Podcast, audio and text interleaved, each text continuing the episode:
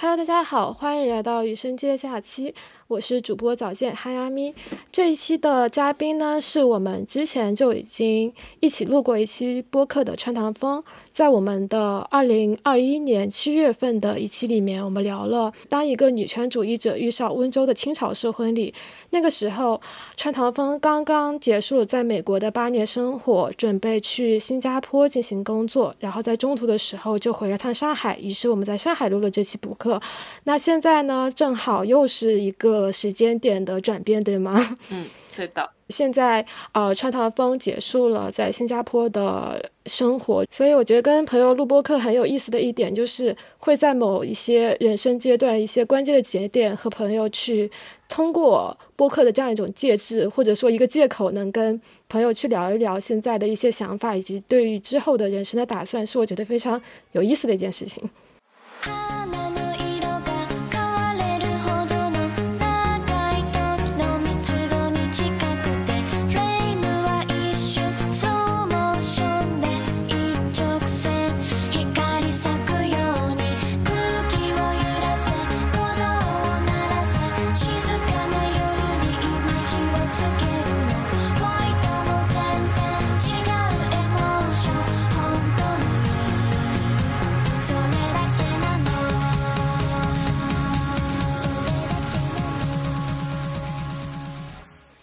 那就请川堂风再介绍一下自己吧。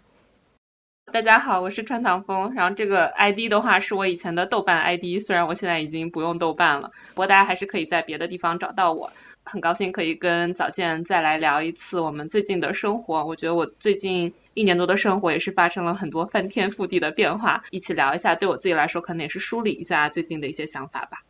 对，感觉一年多没聊播客，现在就是川大方豆瓣都没有了。我们其实是在豆瓣认识的。嗯，那你现在转战到了哪里呢？长毛象上面我会发的比较多一些，就属于那种一天可能要发八条的碎碎念形式的，会发很多东西。我最近的话也有开始用小红书，你还有自己的个人网站和你 Telegram 对吗？对的，然后我自己的话也有在做一些不同的项目，就比如说我有自己的网站，然后我有自己的播客，还在运营一份付费的 newsletter，是关于每天会推荐播客以及讨论任何关于 podcast 的一些事情。对我可以到时候把你的那个个人网站 Telegram 链接附属在 show notes 里面，大家对播客感兴趣，特别是川南风他会推荐很多的英文播客，对吗？嗯，如果大家对这些感兴趣的话，可以去订阅他的频道和网站。你豆瓣不玩了，其实是因为之前豆瓣一大批对于海外用户需要用身份证来做一些什么，要拍一些照片的一个抵抗，对吗？因为我记得那一波以来，就是很多的海外用户都注销了豆瓣，然后转到了长毛象那边去。嗯，对的。其实说不想要被中国的那些公司获得我的个人信息，不玩豆瓣只是一个。我甚至觉得有点无意义的抵抗，因为 我的信息早就已经被他们都拿完了。但是当时的话，还是会有一种觉得，嗯，至少这件事情上面，我不想要再妥协，是有点可惜啊。因为那个豆瓣账号是用了有十几年了吧，真的是通过豆瓣也认识了好多的朋友，包括后面做他乡啊之类的，也都是在豆瓣上面认识的朋友。而且那个是我唯一的一个。不能算运营吧，因为我真的没有在上面获得任何的一分收益。我我就是真的真心实意的有在用豆瓣，算是我唯一一个有一些 presence 的中文的社交媒体账号吧。所以还是觉得会有点可惜。一个也是因为到后期的时候，豆瓣真的就是我发什么东西都会被删，甚至到就是他删你东西，他都已经不给你发豆油了嘛，就是消失了没了这样子。所以我就觉得有点没有意思了，还是算了。确实，但是我觉得豆瓣现在确实还挺可惜的，因为每一个在用豆瓣，不管是用到有多少粉丝的柳林，都会表达一种想法，是说他觉得他没有在运营豆瓣，或者说没有要在豆瓣上成为一个网红，他只是把这里作为一个自己碎碎念、自己呃去放置心情的一个容器。但是如果一旦你去用小红书，就好像一定要很努力的去运营，然后要要把自己变成一个账号或者是一个什么样的东西，就是有种拿着喇叭去。当导游，跟很多人宣讲的那种感觉，而不是一个人躲在一个小小的角落里碎碎念。对的，之前一直很抗拒用小红书嘛。我每天会推荐播客这件事情，是不管有没有小红书，我都是会做的嘛。那不如就把小红书作为一个渠道，就只是多扩展一个渠道而已。我每天发的内容，其实在我自己的 newsletter 和网站上面都是有更新的，小红书只是其中的一个分发渠道。所以我之后如果会想做的话，我可能是会再开一个账号，但是这个账号可能就会变成我会分享一些，比如说我的工作心得啊，然后包括我之后想要开始的旅居的生活呀之类，我可能会发一些更多关于自己生活的东西。我就小红书这一点可能是让我觉得不是很喜欢的一点，因为会看一些比如说什么小红书怎么运营啊之类那些东西，然后大家都会说小红书你就是要非常的垂直，你都不能是一个人，你就是一个垂直的东西。对我之前就是在我的小红书姐姐里面就写了一个呃一句话，叫做“内容不垂直，兴趣很广泛”，就是我不想我自己的账号限制在一个垂类里面。呃，我的内容是全平台分发的，就是不管是在豆瓣、还是小红书、还是极客、微博，甚至有时候朋友圈都会发。就我之前一直有一个理论，是觉得在中文互联网其实是互不联网的。网与网之间是有非常强的一个壁在里面的，那我怎么样去打破这个壁？那可能就是手动去中心化，我把每个内容去在每个平台同样的复制粘贴一遍之后，就没有任何一个平台能够独享我的内容。你又没有给我付费，为什么你要？独享我的内容呢，所以我把手动分发之后，可能你 A 平台的账号封掉，或者是内容被屏蔽了之后，B 平台上面还有，以及你的读者不用因为想要封你而专门去下载一个他平时并不会用的平台，他可以选择自己喜欢的一个平台去用。这就是我当时建小红书的一个目的。所以小红书建了之后，我其实内容也不是很垂直，就其他平台会发的，我就会同步一下到小红书上面去。但我发现小红书这个东西呢，就是发内容很多，但你知道涨粉。最快的两个是什么吗？是什么？一个是我发自己的房子，因为我的房子在小红书算是流量密码。比如说，它命中了很多的网红因素，像是武康路啦、什么花园洋房啊、老洋房啊、推窗见绿啊、毗邻什么安福路、什么法租界等等这些非常景观式的词藻，可以堆砌出一个非常容易让人点赞的一个房子。对，这是第一个。然后第二个就是我之前会发一些自己的。恋爱相关的事情，然后可能会放我男朋友的照片，然后我男朋友是一个比较，呃，比较好看又比较偏女女性化的、比较有特点的一个男生，所以他的照片会收到很多的点赞，然后涨粉也会很多。所以就我自己做了那么久的小红书，我的感觉就是小红书还是好看，好还是很视觉化的一个平台，就是 好劝退啊！就感觉我还没有开始就已经想要放弃了。没有没有没有，就跟你分享一下我的感受，其实也可以做了啊！现在真的是那个美国大厂、北美大厂被裁，在小红书上真的好火啊！就之前很火的是那种娇妻转码，你知道所谓的娇妻转码吗？我有耳闻。对，三个月上上岸，四个月拿到 Google 的 offer，然后我是零基础转码等等，但他没有写，他背后可能是有一个已经是码农的老公，这种这种类型的娇妻转码之前就很火，现在就是大厂被裁，有很多的一些流量。所以说到被裁的话，你是之前从美国然后转到了新加坡，对吗？嗯，对的。去年年末的时候，是你们整一个部门被端了，是吗？嗯，对我们公司在新加坡其实也只有三个产品组，就是是有 software engineer 的那种产品组，三个组中两个大组都被裁掉了，所以我们组是其中一个，属于 director 级别到 IC，就是到呃我们这种普通人级别，全部都。一次性裁完，大概有三四十个人吧，然后我们就一直开玩笑说，我们可以原地再组一个公司了，因为就是所有的 function 都已经在了，就写码的、做设计的、做数据的、做 PM 的，全部都已经有了，所以当时还觉得有点好玩，没有觉得很难过吧，就是觉得有点好玩。但是当时就是川淘风给我发他们被裁之后一个小组的合照。我真的不觉得那是被裁之后，简直就是像开年会的时候，或者是拿到年终奖之后，因为每个人的脸上都洋溢着那种由衷的、非常快乐的、非常开心的笑容。嗯，所以被裁之后，整个办公室的氛围是怎么样的？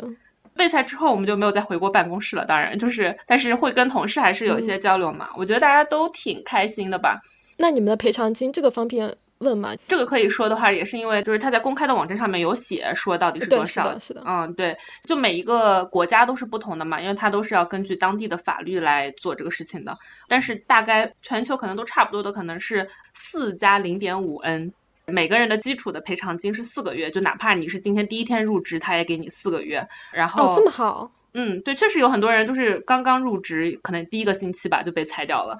真好。哎，所以你之前从美国到新加坡之后，因为你在美国当时是工作了八年哦。根据我们上一次播客聊天记录，就是你离开是因为在那个社会下你有很强烈的不安全感，就是对于社会治安的问题有很强烈的不安全感，所以希望到一个华人社会，但是又不是很想回国，所以选了折中的新加坡的这个社会。然后你去了新加坡之后，可以描述一下你的一些工作和生活的感受吗？我在美国是读了三年的书，工作了五年，没有工作八年啊。嗯，哦对，而且你是从四大转到了 tech 公司的，对吗？嗯，对的对的。新加坡的话，我觉得是真的是挺开心的吧。我知道有些人可能提到新加坡就会觉得，you know，这就是一个华人社会，嗯，可能是什么中国思维之类的。我觉得不可否认，肯定是有。对我来说的话，我觉得是。非常的开心，有几点吧。一个的话是，我觉得除了最近这两天新加坡一直在下雨，之前的话就是属于每一天都是晴天。我是来了新加坡之后，发现我好像对于天气，应该说天气对于我的影响好像真的挺大的。就我只要每天早上起来看到今天天是蓝蓝的，这边的云也很漂亮，就云一直挂在那边，我就会觉得嗯，今天心情很好。如果哪天天要是不是特别好的话，我就会觉得嗯，今天心情好像有点失落。嗯，所以一个的话，我觉得是因为天气真的很好。然后还有的话，我是觉得。这边就真的很安全，我觉得安全就会给你带来一种自由。就比如说跟朋友出去玩，然后玩到半夜两点，我也自己回家了，也不会觉得说啊，是不是会有点不安全之类的。我觉得这个方面会就会让你觉得说需要考虑的事情，心里的包袱会少很多。对我来说是挺重要的这一年里面。然后另外一点的话是，可能是因为比较小，所以就比较近嘛，就所有东西都很方便。这一年多里面的话，尝试了很多不同的运动，都是我以前没有尝试过的。然后，并且因为比较小，所以就很方便。每个星期，在我腿摔伤之前的话，每个星期可能会去爬两次墙，就去两次岩馆，还会去空中瑜伽。嗯，然后我们周末的话，可能还会去一起去滑板。呃，可能我每个星期最少有三四天都是会去运动的那种。而且我觉得你去了那边之后，好像很快就找到自己的一个 support system，就是一个关系网，因为你做了一个网站，是吗？就是他乡的网站。嗯，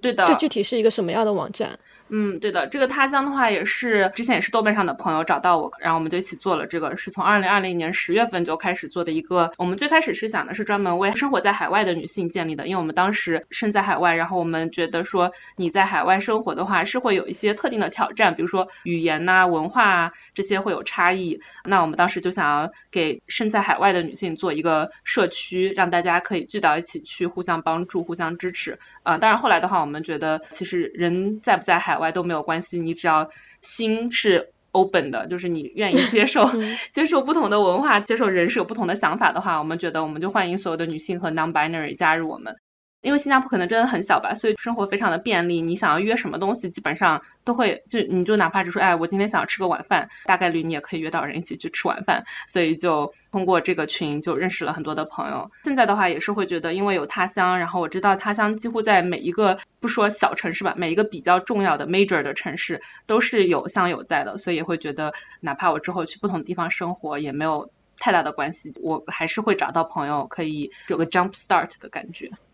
我觉得这是一个非常好的论坛，因为它就不光是在讨论一些非常实用性的，比如说出国遇到的一些问题，求职该怎么办，或者是人生的一些职业的选择方向的选择，它还有很多就女性才会有的那种细腻的情感讨论。并且，因为它是论坛的形式，不是那种 A P P 里面发一个帖子，然后去回复你。论坛的形式，我觉得它决定了说你的内容可能是去中心化的。你是谁？你是 K O L？你有多少粉丝都不重要，重要是你发的内容、你说话的语气等等。然后在评论区的话，其实呃，因为都是女性为主，所以我感觉大部分的评论都非常友善。而且因为是网站是 Web 的关系，可能大家回复的内容也会非常的长。然后以自己的经验出发，不会是特别说教的感觉，只是说去分享自己的经验，然后去 support 其他可能需要帮助到的一些在其他异国大他乡的女生。然后我觉得这个就是一个非常好的一个产品吧，对，一个社区非常好。它虽然小众，但是呃非常友善又非常的 open，嗯。那那工作呢？就是你在新加坡的工作和在美国其实都是一家公司嘛？那不同的国家和环境会对就工作，比如说同事之间的一些交往或者工作内容有什么变化吗？以及就是工作时长，新加坡会比美国更更会加班吗？嗯，我觉得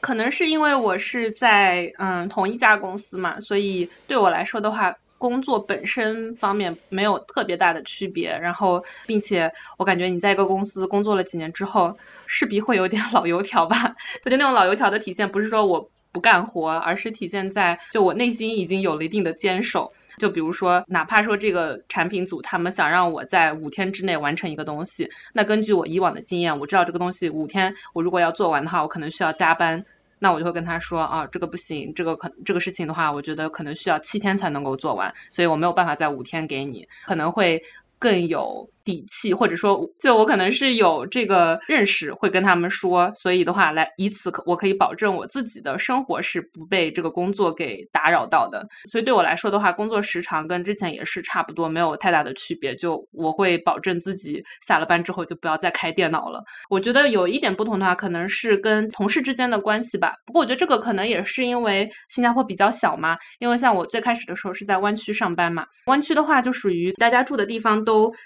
非常的分散开来，我比较喜欢住在公司比较近一点的地方嘛，因为我觉得每天通勤很痛苦，所以我之前通勤的地方是属于如果不堵车的话，开车十几分钟就到公司了。但我也有同事，他们可能是开车一个多小时才能到公司，所以基本上大家除非是说今天公司或者是组里面说 OK，今天我们要一起吃晚饭，除此之外的话，大家一般会比较少出来玩这样子。所以我之前跟同事的关系，虽然大家是很好的同事，但不会有很多私人的联系这样。但是到了新加坡之后，可能就是因为太方便了吧，大家就是随便下班约一约，说，哎，我们今天一起去爬墙，或者我们今天一起去喝酒，我随时就走了。所以的话，会跟同事之间的关系会更好一些。哎，我觉得这一点非常重要，就是朋友之间住得近，或者说人和人之间住得近的话，你们就会有各种各样的一些活动的可能性。不然一听，哎，你住那么远，那么分散，可能根本就不会开始去约这个活动了。对，这就是可能我们所谓的那种附近。然后我在上海的时候，其实我的朋友也是都是居住在就长宁和徐汇一带，所以不管是朋友来找我，还是我去找朋友，大概都只需要十分钟的车程，或者是他比如说到我家楼下的一个面馆，或者是啊面包店吃东西的时候，他就会说我正好在这里，你要不要下来坐坐？我就会觉得这样的感觉很好。但如果你是互相之间住得很远的话，就不会有这种可能性。如果约一次都要花一个小时、两个小时车程的话，就觉得这样的成本实在。是太高了，嗯，对的，我觉得新加坡可能跟朋友关系比较好，也是因为就住的比较近吧。我之前我我去一个朋友家，就一个星期可能可能要去三天晚上吧，就就感觉要住在他家了，因为真的是很近，就经常会没事情干就去他家坐一会儿之类的。然后甚至现在的话，我去年十一月搬了家，跟其中一个很好的朋友，我直接搬到了他家，所以现在就变成了朋友，他就在对面的房间里，这样确实还挺好的。我们这两个月。都在做什么？就是我们从离职之后到现在，大概是有三个月、一个季度的时间了。然后这段时间，川唐风你在做什么事情？养伤吗？对啊，养伤是最主要的一部分吧。对，因为我其实之前是大概十月底的时候，在 Instagram 上面先看到早见他说他要离职了。嗯，我当时还觉得有一点羡慕，我也想要 辞职，因为我当时其实真的是在一个比较，我当时是很想要辞职，但是呃，因为我们公司会有一一个小的 benefits 吧，一个 perks，就是如果你在公司待满五年的话，他会给你一个月的免费假期嘛，就等于他那一个月还是会给给你工资，像 sabbatical 一样的东西。所以我当时是真的很想走，但是也会想说，好，没关系，那我就在这个公司一直待到八月份，因为我八月份是我入职的日期嘛，我就待到八月份，然后我享受完这一个月的免费假期之。后我再辞职，但是其实内心已经是非常非常非常想要走的状态，呃，所以当时看到早见发的还觉得有点羡慕，然后没有想到过了两天我自己就被解放了，所以也很开心。但是的话，就是因为我那天早上被裁了，然后晚上我就把腿给摔到骨折，所以就有一点点难过。因为我最近这三个月基本上都是在复健，就因为去医院做了个手术嘛，做了两个多小时的手术，然后就一直在复健。今天早上是我第一次穿上自己的鞋出门了，因为之前就一直是 打着石膏，或者是用轮椅，或者是用 knee scooter，反正是各种各样的方式。然后最近的话一直在穿一个 air cast，反正是一个塑料的东西，可以帮助你走路。所以今天是我第一次穿上自己的鞋子出门了。这种的话，医保会 cover 吗？对的，因为哦，这个的话也是属于我们公司的 benefits 的一部分嘛。因为虽然我们已经被裁了，但是公司还是多给我们几个月的医疗保险。我这个受伤，然后包括做手术、住院到现在复健的话，全部都是医疗保险 cover，我自己就不用付钱。天呐！嗯，真太羡慕了。对，因为我看了医院的账单，让我自己付的话，可能公司给的这点钱全没了，还得要再搭进去一点儿。啊，真的吗？要这么贵啊？搞到现在可能要快要六位数了吧？啊，这么贵啊？可能医疗也比较贵吧。但是比如说医生他做一台手术，不知道最后到医生手里是多少钱，但是账单上面写的他做一台手术，光他做手术的钱可能就要三万三四万吧。那确实还挺贵的。对，然后住院啊什么的话，因为我们那个保险可能是比较好的保险嘛，比如说住院它都会写明说是单人间这样，所以我当时就住在这边的私立医院里面住了几天。哦，哇，真好！就如果 Meta 没有提供这个福利的话，你正好又是离职的当天，就是腿摔断了嘛，那可能就全需要自己 cover 了。对，那我可能破产了吧，就是 就就属于嗯，真的有点贵。然后包括现在做复健的话，每一次去做其实还挺贵的。然后我每个星期要去做两次，当时就直接跟那个复健的人说，我没有工作，所以我有的是时间，但是我这个时间是有限的，因为我要在，因为他这个保险也是只 cover 到三月。中旬吧，三月初这样子，所以我就跟他说，你可以尽量在短时间内，我们可以多安排 session，反正都是保险 cover。你其实工作也七年了，对吗？对，一六年开始工作，到现在六七年了。在 tech 公司工作大概几年了？tech 就是从最近这一份工作开始，所以四年多一点。啊，就在 Meta 几年，其实就在 tech 几年。嗯。那这样的话，其实算的话，我跟你工作时长应该是一样的，因为我是一八年毕业的时候开始工作的嘛，到现在就已经四年多了。嗯，对，我是二零一八年的八月份入职这家公司。哇哦，那时间真的还是挺差不多的呢。你会觉得工作四年在同一家公司待那么久，就你会觉得失去意义吗？因为我自己有这样的感受，我不应该问你说是不是。失去应该问你有什么样的感受，不能预设一个答案给你。因为我在这家公司的话，我换了三个城市，两个国家，就我是从湾区搬到了纽约，然后再从纽约搬到新加坡，所以每一次搬家的话，我都有换一个组，换一个产品做这样，所以就一共前后做了三个产品。我觉得这个工作的意义的话，如果只谈工作，可能是跟我做的产品会比较相关。因为我刚开始做的产品是 newsfeed，每天那个信息流嘛。然后那个东西的话，我觉得对于我个人来说是跟我生活更接近的东西。因为毕竟我每天，比如我打开这个 app，我就会看到这个信息流。那我就想要把这个信息流做得更好一些。所以我觉得当时，而，而且我当时做的是 integrity，我不知道国内叫什么，就属于如果上面有坏的信息，那我们怎么样想办法把这个坏的信息找出来？如果有人他用我们的这个平台去骗骗人，做一些诈骗啊之类的，我们怎么样把他们找出来？怎么样去堵上这些漏洞之类的？所以当时对我来说还是很有意义的。我的工作是有在帮助到一些人这样，但是后面的话做的产品，就像我最后做的一个产品，它是跟 business 相关的，可能就跟我们的用户就不再是像我这样的普通人，他可能是一个嗯。一个 business，所以我后来就会觉得，可能是因为跟我个人的生活有一些远，所以我就会觉得有一点点没有那么多的直接的意义。当然，我们也是说啊，我们是在帮助各种各样的 small business，然后让他们可以生存，让他们可以发展出自己的生意。这样，呃，另一方面的话，也是因为我自己在业余生活做的东西越来越多了，这些业余生活给我带来的意义。越来越大，因为我觉得人生活在这个世界上，可能还是无论你说你有多么的思想独立，可能还是需要一些认同感，你可能还是需要别人给你一些正面的反馈。在我自己做的各个，比如说我做的播客、做的论坛啊，我自己在写 newsletter，在这些事情上面，我都获得了很多的正反馈，所以我感觉我好像我不再需要这份朝九晚五的工作给我更多的反馈了。所以慢慢的就会觉得到后期的话，这份工作是很好，但是我就是有用一种以饭养息的心情在做这份工作，就是 我贩卖自己的时间，每天做八个小时，就是为了拿到那些钱，拿到那些钱之后，我就可以用这个钱来资助我其他的项目，因为我其他的项目到目前为止几乎都没有怎么赚过钱，但是我我也是心甘情愿的在做那些项目，因为之前的话是一直有这样一个稳定的收入在那边，所以我我觉得说这些项目带不带给我任何的经济回报，其实没有那么的重要。觉得我跟你的轨迹和心境还蛮类似的。我第一份工作也是在做，呃，当时在做那个今日头条的海外版，所以它其实也很像是一个 news feed 啊。当时我倒是不是觉得说这份工作是有多意义，是我觉得产品经理这个职业它是很有意义，因为它可以所谓的改变世界，然后影响到很多很多的人，做出一些 impact，就是被那一套给洗脑了。然后包括就是。呃，我其实之前的时候，就是我在初中的时候，我是那个乔布斯的粉丝，然后当时我就是特别喜欢它，然后希望自己之后就是未来能够从事 IT 方面的工作。但大学的这时候，我其实读了一个完全不相干的一个小语种专业，其实也不算是迈到了 tag 这个行业里面去。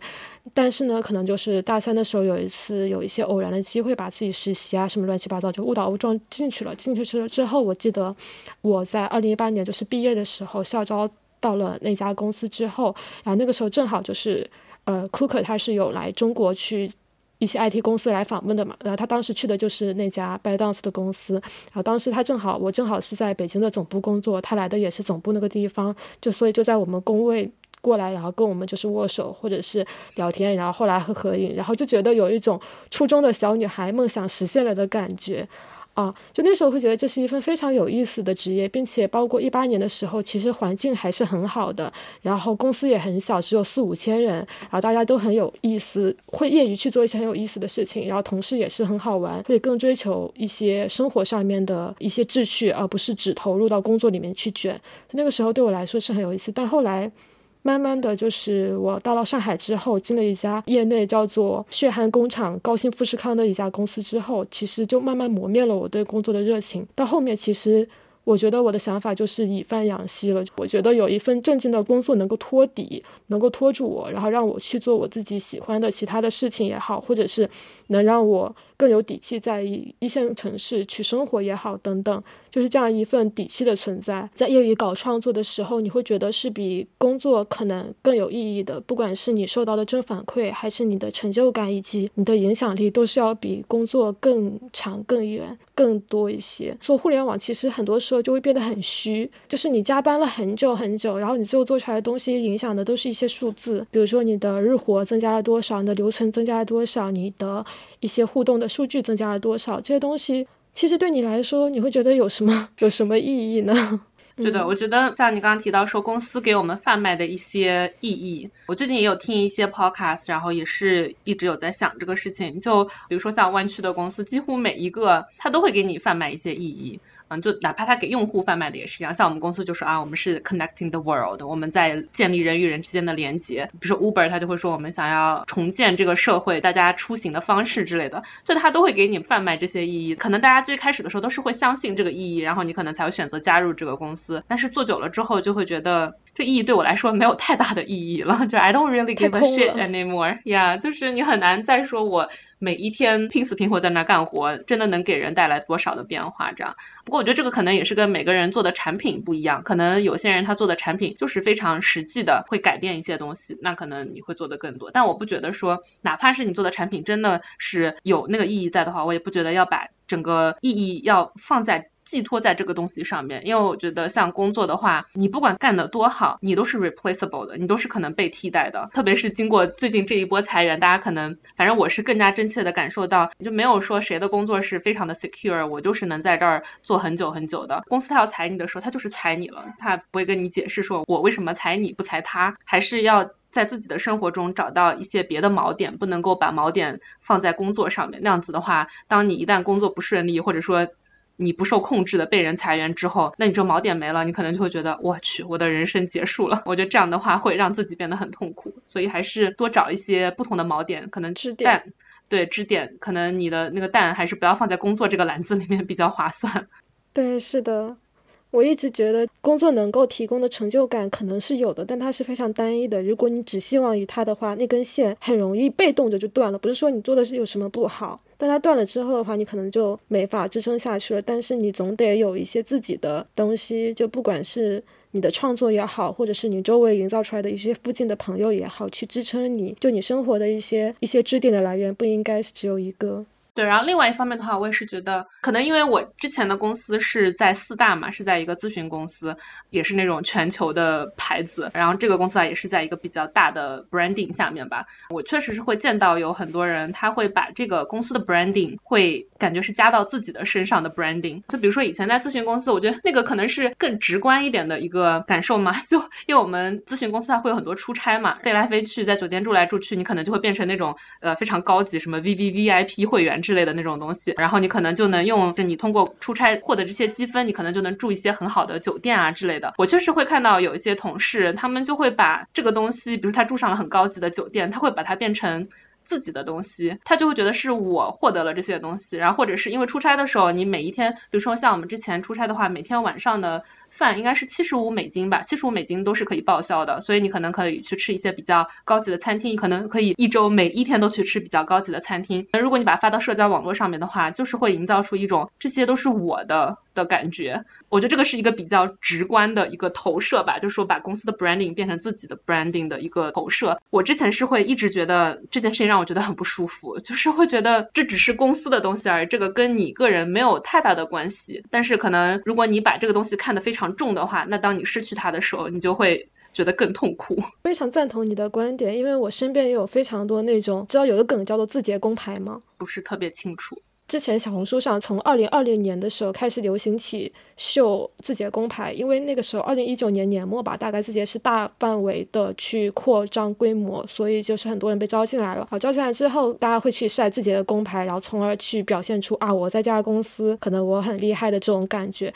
但我觉得本质是在于说，其实很多公司会去贩卖一种叫做精英幻想的东西。就他会给你非常高的一些餐补也好，或者是你的酒店的一个预算也好，然后你就能住上你可能以前自己花钱的时候不会住的那种好的酒店，可能吃上的高级餐厅。而且因为可能有这些企业，它就是在全球都会有一些 office 嘛，所以你不光是可以在国内的很多一线城市去住到海景房，去住到很好的酒店，你还可以出国。出国的时候你还住的是那种 CBD，就整个城市的中心的一些很好的地方。这个时候你就会很容易产生一种精英的错。觉你会觉得啊，我呃可能寒窗苦读十几年，或者是我这样一步一步爬上来，我终于站到了哪哪哪里，会觉得这是你自己的成就。但是如果有一天你被裁了，或者是当你要去决策自己是否要离职这个事情的时候，这些东西全都没有了，而且它会成为一种把你绊住的一种，怎么说呢？嗯。对的，今天可能是我第一次在网上就公开的说，因为你刚刚有提到我在 Meta 上班之类的，就是我之前的话，如果你是在那里上班，你可能能够猜出来，比如说我呃我提到了一个什么东西，比如说我提到我们公司有五年的这个一个 perk，可能你可以猜出来，但是我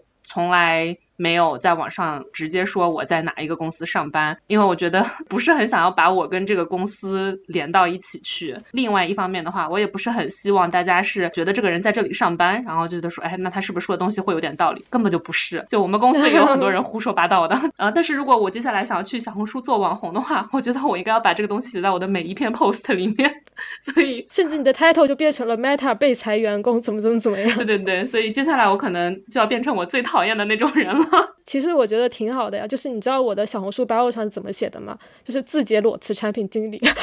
一个就这两个是我最讨厌的 title，但我把它写在了我的小红书的 bio 上面，因为我知道大家会拜它。嗯，就是一个你自己心里讨厌东西和你知道怎么样去做能够吸引人，这是两个事情。我觉得做内容创作者其实就是在这两个中间去寻找一个平衡的过程，你不能完全就是不去做这些东西，但好像你又不能自己很去信奉这一套，所以我觉得有所距离的去做，其实也没有有什么。太大的问题。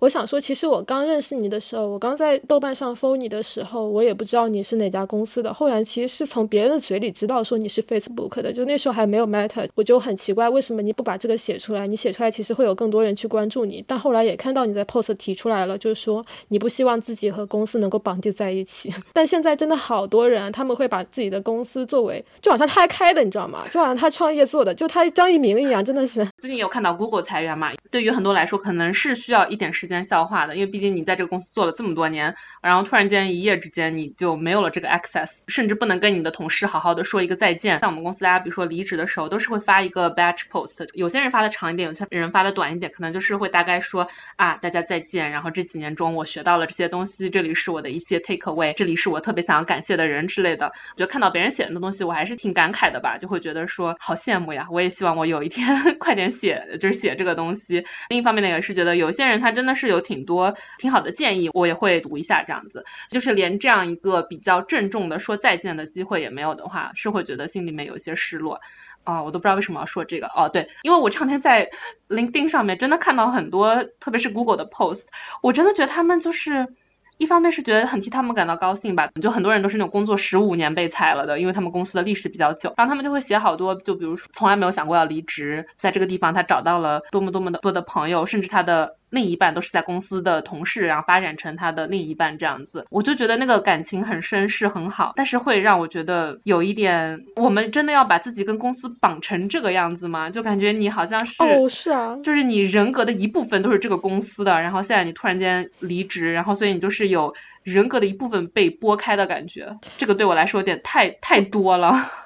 Too much，呃，我觉得这有点像在子宫里的感觉，就是你在这个很安全的地方，在孕育自己的生活，然后你的另一半、你的朋友，你吃饭、你吃喝，特别像呃硅谷和国内一些公司，就是如果它是一个很大的公司，它会把所有东西都包下来，就是健身房也开在公司，食堂也开在公司，然后周围甚至有一些就是幼儿园可以提供你的小孩入学等等，它其实把你的一切在包揽下来的时候，也是在。圈也是在圈养你，就也是在把你放在一个类似于子宫里，你不用去思考，你不用去想着其他东西的一个所谓的很安全的环境。但是你总要有一天从子宫里出来，你那个脐带是要解断的，你不能一直待在那里面，你没法一直待在那里面。对的，我之前第一年的时候，生活真的是那样，就是我每天的生活非常的规律，早上可能六点多起来，坐公司的免费的班车去到公司，在公司免费的健身房里面健完身之后，去公司免费的食堂吃了饭，吃了饭之后可能就已经到十点了，然后就去上班，上了班之后就去公司的食堂吃午饭，吃午饭之后就跟同事聊一聊，然后下午工作一会儿，然后再去公司的免费的甜点店里面吃一点甜点，大家聊一聊，可能打一会儿乒乓球，大家娱乐一会儿，到吃晚饭的时间，在公司的食堂吃完晚饭，吃晚饭之后再坐公司的 shuttle 就回家，可能周一到周四吧，基本上就是这样子，非常波澜不惊的度过了。可能这样的生活有一年多的时间。当你的生活是那样子简单的时候，甚至比如说你要洗衣服的话，也可以拿去公司洗。甚至有的时候周末没有地方去，没有事情干的话，我就会回公司自洗一会儿，就做点自己的事情。就是因为它就是那么的方便，水啊、饮料啊、零食啊，所有东西都在那里，生活真的是非常的简单。我不知道国外的公司有没有，但国内公司还有一种非常。特色主义的东西就是睡眠房、休息室，然后它休息室里面是有床的，然后床还是有上下铺，它可能一个房间可能有十张床左右。如果你加班的时候加的太晚了，你可以就睡在公司里面，然后还会提供一次性的一些牙具啊什么东西的，因为旁边就洗手间你可以用嘛，可以睡在公司里面。就那个所谓的休息室是给一些会加班的人使用的，但是我现在有一家公司，它就其实里面。有一些找不到房子的人会暂住在那一边，所以就现在就变成了吃穿住行可能都在公司里，这还挺可怕的。哦，我们是有那种，它叫 quiet room，每个城市的都不一样。我去过的有一些城市可能是一个沙发，有些城市可能是一个类似于按摩椅一样的东西，或者是一个那种躺倒的那种大的椅子。我有的时候。可能今天真的太累了，到下午三四点的时候，我可能就会进去里面躺个二十分钟，但不会说十个人上下铺，我觉得那也太奇怪了，跟你的同事睡在一起吗？我有点不能接受哎。对啊，员工宿舍，哦，就很奇怪，就很像员工宿舍一样。好，好，那可能是就每个地方不太一样。哎，所以你是从什么时候开始创作的呢？就是自己搞一些创作，有什么样的契机吗？还是自然而然就变成了？我觉得真正有意识开始进行一个比较公共的创作，是我相信，哪怕是我私人东西，也是有公共意义的时候。大概是我找到这份工作开始，其实是我有写说我是怎样从一个新闻学生，本科和 master 都是新闻的学生，变成了后来到一个硅谷的科技公司做数据工程师这件事情。因为我觉得连我都可以做到的话，那真的是所有人都可以做到。因为我就属于上了。呃，高中毕业之后一节数学课都没有上过的那种，因为经常会有人说啊，我数学不好，可不可以来做数据啊之类的？我觉得这个就没有任何的关系。就我高中毕业之后，真的一节数学课都没有上过，所以我当时就抱着这样的心情，然后就开始写东西。非常赞同你那种，就个体他的经验和生活其实也是具有公共意义的。有时候其实你自己都不知道会对其他人产生什么样影响。就每个人他从你的内容里面的 take away 是不一样的，就是。可能每个人看的东西都是不一样的。当你把自己手里的东西就送出来，端到大家眼前的时候，就是每个人就能各自取到他自己所需要的部分。嗯，那你会觉得就是可能最近因为行情不太好，然后的各种公司也在裁员，这时候还鼓励大家去投入到这个行业，可能呃不是会特别好吗？最近虽然裁员是裁员，但招人的还是在招人呀。而且我觉得，至少在做数据方面、数据分析方面，我觉得这是一个应该是像跟学外语一样，这就是一个 data literacy，就是每个人都应该要稍微，你至少略懂一二，你就是你大概能够了解说数据分析它它在做些什么。我觉得这个程度是应该每个人都可以要掌握一下啊，因为你不管现在是做什么工作，比如说你是如果你是个 PM，那如果你是一个大概懂数据分析是怎么样做。那你就会是一个更好的 PM。至少你在跟你的数据、跟你的 software engineer 合作的时候，可能是你会更理解说他到底在做什么。你不一定说我一定要会学会写 Python，我一定要学会写 SQL，但是你至少是可以理解说数据分析它到底在做什么。就比如说你在日常生活中，比如说你在一个 App 上面点了一个什么东西，作为一个。用户的话，我觉得可能大家也可以了解一下，说你不管点了什么东西，这个公司它都会把你做的所有的动作全部都记录下来，包括你的个人信息。你每点一次，它都会知道是谁点的，点了哪一个按钮啊，然后点了这个按钮之后弹出来了一些什么东西，你看了什么东西，看了多久，这些东西它公司是全部都会知道的，并且它会利用这些信息来做不同的数据分析。那他可能就想知道说这个按钮和那个按钮之间比哪一个按钮更好。我就觉得作为一个用户来说，你也要清晰的认识到。你在这个互联网上是没有任何的秘密的，你做的所有事情他都知道。不要幻想你好像可以逃脱这个东西一样，这个东西是一个像，就是像你学外语一样，就是你应该要知道的一个东西。不要不要觉得说这个东西离我很远，嗯，我不需要学习。我觉得每个人都可以学一点，可能在日常生活中就会有更多带着数据的眼光去看看这个世界吧。是的，而且就算你学会了数据分析，你也可以不是只进入到 tech 公司，其实很多传统行业也是非常需要这种技能的和岗位。对的，就这里说一个，这可能。可以 call back 我们上一期聊过的东西。最近我从我妈妈那边得知了，我们老家有一种非常土的红娘的东西，真的非常赚钱。就属于你可能给他几千块钱，然后他就他就会给你一张表格，你就可以把你的信息填起来，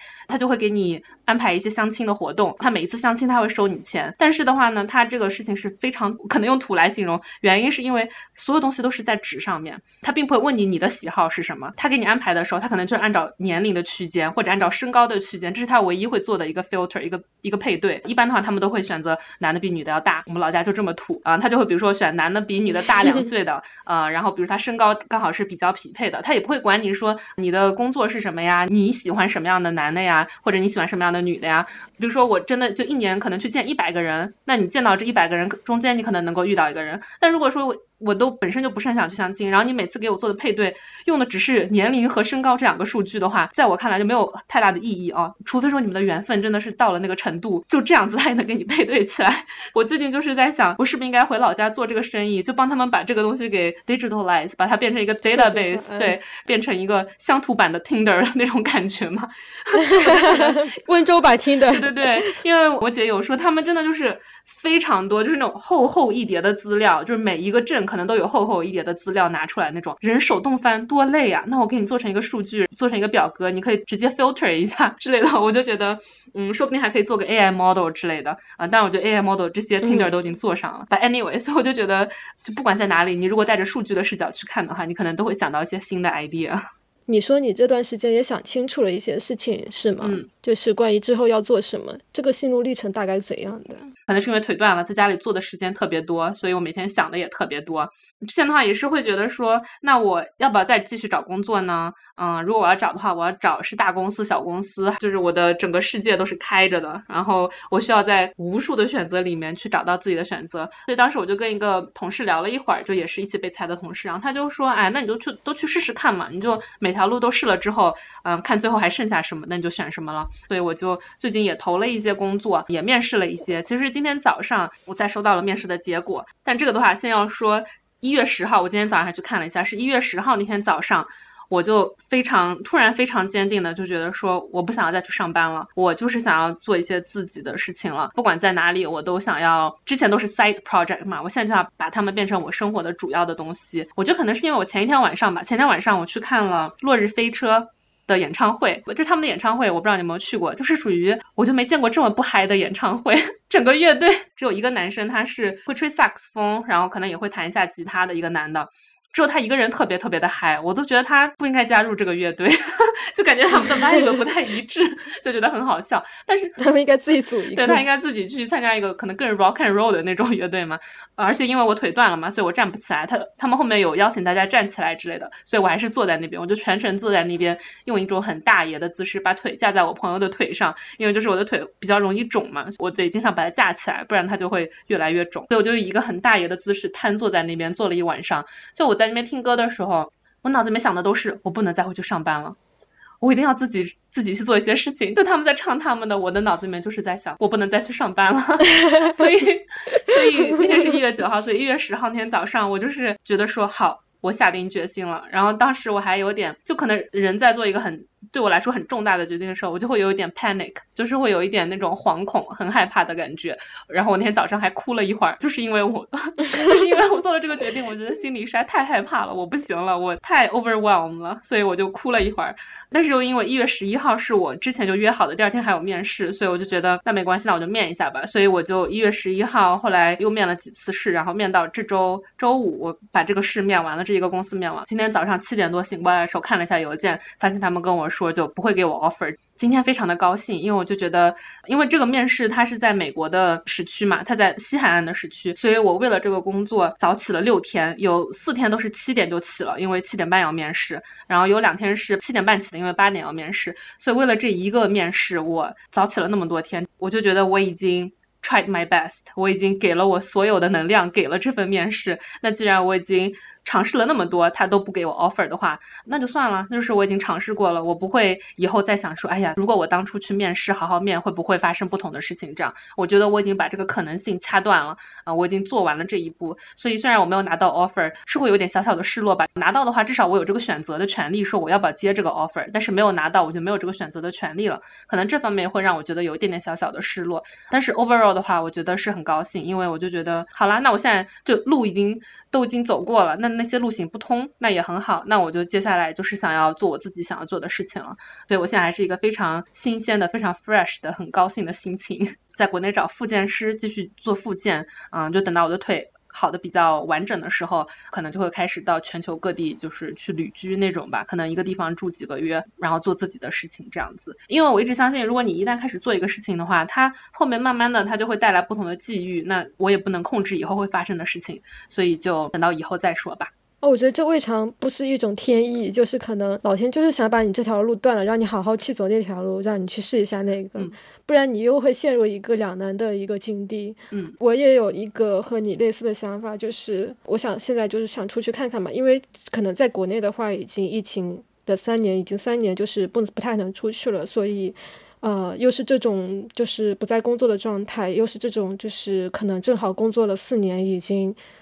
呃，到了一个阶段的一个一个一个时候，所以这个时候特别想要去出去看看，嗯嗯，对的，而且我觉得现在，嗯，最近因为最近我开始用小红书嘛，偶尔也会刷一下，然后就觉得，嗯，可能我也有搜索旅居啊之类，因为我想看看去哪里比较好，呃，所以他也会给我推荐一些内容，就会觉得，嗯，其实这样做的人也很多啦，就没有什么。嗯，大家好像都活着呢，所以也没有什么好担心的。对对对，哦，我觉得有时候就是我们上班上太久了，其实会有一种思维的定式在，觉得好像世界上每个人都是有工作的，工作好像就必须要在办公室里面，就算就算不在公办办公室里面，你在家里也是 remote，也是需要保持一种工作的状态。但其实可能这个世界上的生活方式是有很多种的，不是。你曾经非常固定的，呃，然后非常惯性的，非常就是在一个公式里面的那种环境。嗯，而且我最近也是觉得我，我就是一个很严肃的人，我就是不太放松。我有去做那种 sports massage，就是那种 deep tissue 的 massage，他就会帮我按一些，比如说我的肩膀。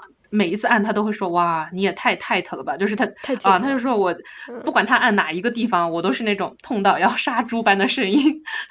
就是太紧了。他不管按哪里都是那样子。他也会说。你为什么就不放松呢？就我哪怕躺在那个 massage bed 上面，他帮我按的时候，我也是一个很紧张的状态。我觉得我可能就是一直是这样子的状态，所以我也希望说趁这个机会，因为你自己的事情就多了，我还是会做很多我想要做的项目。但是我也希望自己可以真的放松一些。到目前为止，真的很少有觉得很全身心放松的时候，哪怕是出去度假的时候，还是会想着，哎呀，我要做这个，我要做那个这样子。所以我希望自己可以习得这种能力吧，就是。真的全身心放松的能力。其实我们都在说一些什么工作的能力，或者是生活的能力、自理的能力，很少说到你去玩的能力和放松能力。这两个我觉得是可能是东亚人或者说女生，东亚女生就很难去拥有的一个技能吧。嗯嗯，对的，我也是，就觉得我也很少去玩啊。虽然说我去很多运动啊之类的，但是很少有那种浪费时间。我觉得浪费时间的能力可能也是一种能力。对，而且是一种心安理得的浪费时间的感觉，而不是浪费时间而心有愧疚的那种感觉。嗯，经常会有一种心有愧疚的感觉。嗯，之前在我的 newsletter 里面也有写，就是今年的话，希望我多玩多放松。嗯，那早见的话，最近因为你也是辞职了嘛，然后最近的话会有想下一步要做什么吗？之前真的好纠结，就之前我有一种想法跟你一样，就是有一种辞职之后，突然所有的路都打开了，但是你不知道要选择哪一条路的那种焦虑和迷茫。因为我想好我是今年肯定是要出国的嘛，但我不知道去哪里，就一会儿又想去日本，一会儿又想去欧洲，一会儿又想去美国什么的，就乱窜的那种。但是后来。就是也是回家的时候，就是有一天就突然想通了，我觉得想要去日本，然后去日本可能不是说是长居一直待待下去，而是可能是生活一段时间吧。因为我自己首先是学日语的，其次就是我其实没有去日本交换过，因为大三的时候本来是有机会可以去交换的，但是因为。那个时候在互联网公司实习嘛，你想获得一份互联网公司毕业之后的工作，你必须要大三就开始实习，所以那个时候就因为找工作而没有去交换，一直成为我。的一个小小的遗憾吧。然后第二个是我还挺喜欢日本的一些非糟粕的文化，就是日本作品里面的一些比较细腻的东西，以及一些奇奇怪状的一些文化、小众文化，都是我比较感兴趣的。第三个就是我想去日本去做一些创作，这个是最主要的关系，就是我想做一些比较长篇的一些不是碎片化的表达的创作，这是我最主要想做的事情。但我觉得这个不管是去美国还是去欧洲，可能都比较难实现的。所以基于这个想法的话，我就觉得我可能。的，呃，下一步可能是更想去日本一点，当然可能，呃，就之后去哪里还不一定，因为日本肯定不能一直长居着嘛，它还是一个比较东亚的社会，对女性不是那么的友好，但可能目前的打算是这个。那我也可以说，我可能三月初的时候会回国吧。如果大家有兴趣的话，可以通过不同的渠道找到我。我也想要再回国这个比较难得的机会，可以多见到一些人，多聊一下大家不同的生活吧。可能也可以给我之后想要做的事情带来一些新的灵感，这样子。大家可以关注川唐风的小红书，他的名字 ID 就叫川唐风。好，那我们这期节目就先到这里，那就谢谢川唐风，我们下期再见。好的，谢谢早见，谢谢大家，拜拜。谢谢大家，拜拜。